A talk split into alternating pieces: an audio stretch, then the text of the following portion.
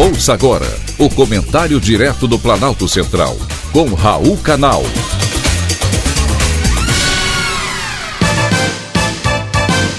Queridos ouvintes e atentos escutantes, assunto de hoje: que país é esse?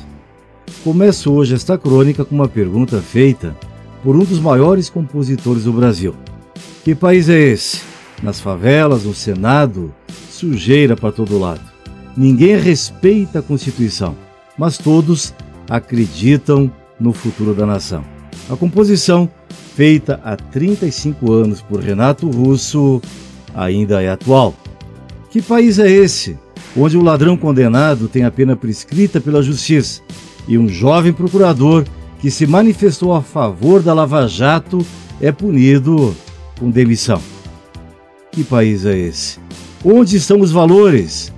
Quando a maioria aplaude o errado? Estou me referindo ao procurador Diogo Castor de Matos. Nesta semana, o Conselho Nacional do Ministério Público manteve a demissão dele, que fez parte da força-tarefa da Lava Jato. A demissão após o procurador instalar um outdoor pago com dinheiro dele em homenagem à operação no qual dizia, entre aspas, Bem-vindo à República de Curitiba, terra da Operação Lava Jato, a investigação que mudou o país. Aqui se cumpre. 17 de março, cinco anos de Operação Lava Jato. O Brasil agradece, fecha aspas.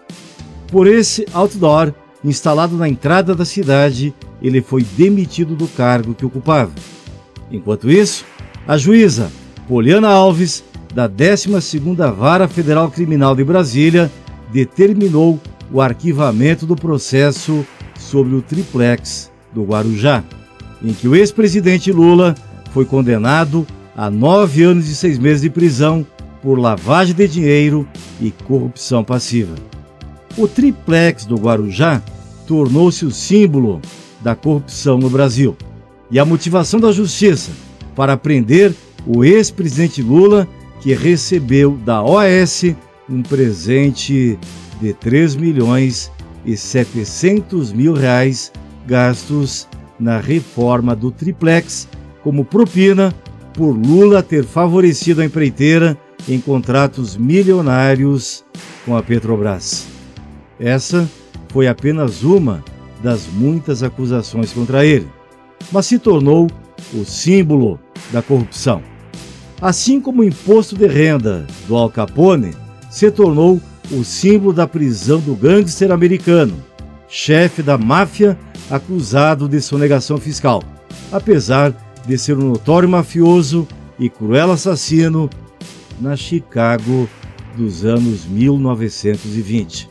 Porém, o ex-presidente Lula vai ficar livre de cumprir a pena de nove anos de prisão, porque o crime, segundo a decisão da Justiça, prescreveu em uma manifestação motivada pela decisão do Supremo Tribunal Federal, que em abril considerou suspeita a atuação do ex-juiz Sérgio Moro nos casos do ex-presidente. Bom lembrar que o ex-presidente Lula não foi inocentado pela justiça, porém, novamente ajudado, ajudado com muita benevolência por ela. O Brasil termina o mês de janeiro com tristeza e muita decepção. Mais uma vez, a justiça decepciona o povo honesto do Brasil, esse povo de bem que vive mal. Mostra que roubo vale a pena e a corrupção não é uma prioridade. Decidir pela prescrição da pena de um ladrão que deveria estar preso e prender um procurador da justiça que comemorou uma investigação que mudou o país é uma decepção. Sim, uma decepção para todos nós. Mesmo assim, eu ainda acredito que o Brasil tenha jeito. Esse jeito é você que vai dar em outubro nas próximas eleições. Um privilégio ter conversado com você.